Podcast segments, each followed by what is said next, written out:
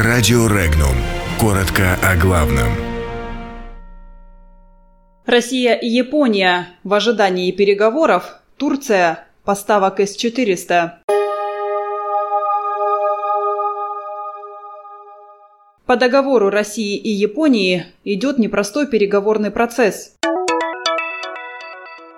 В Анкаре назвали ожидаемую дату поставки С-400. Верховная Рада может принять диктаторский закон. В Великом Новгороде новый мэр. В Новой Москве обрушился строящийся торговый центр.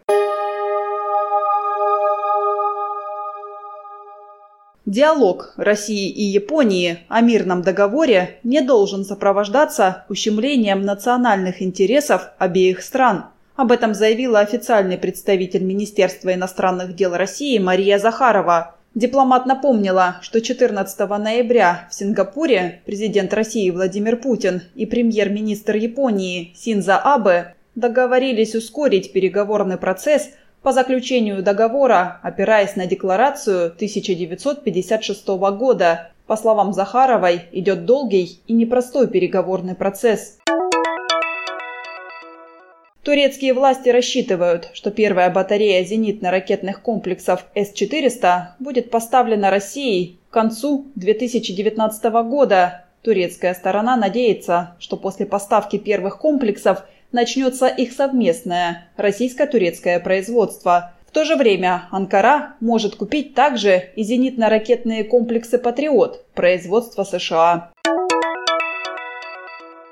Депутаты от фракции «Блок Петра Порошенко» зарегистрировали в Раде законопроект об уголовной ответственности за клевету. Подобного рода документ Рада приняла 16 января 2014 года, но позже отменила под натиском Майдана в Киеве. По мнению экспертов, власти попытаются принять законопроект, объясняя необходимостью борьбы с Кремлем.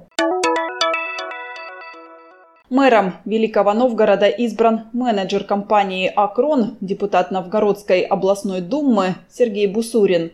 За его кандидатуру отдано наибольшее число голосов депутатов муниципального парламента. В Новой Москве на строящемся объекте произошло ЧП. По информации экстренных служб, в возводимом на Киевском шоссе здании торгового центра «Соларис» произошло обрушение конструкций. В результате погиб один рабочий, еще двое строителей пострадали. Причины инцидента устанавливаются. Подробности читайте на сайте Regnum.ru.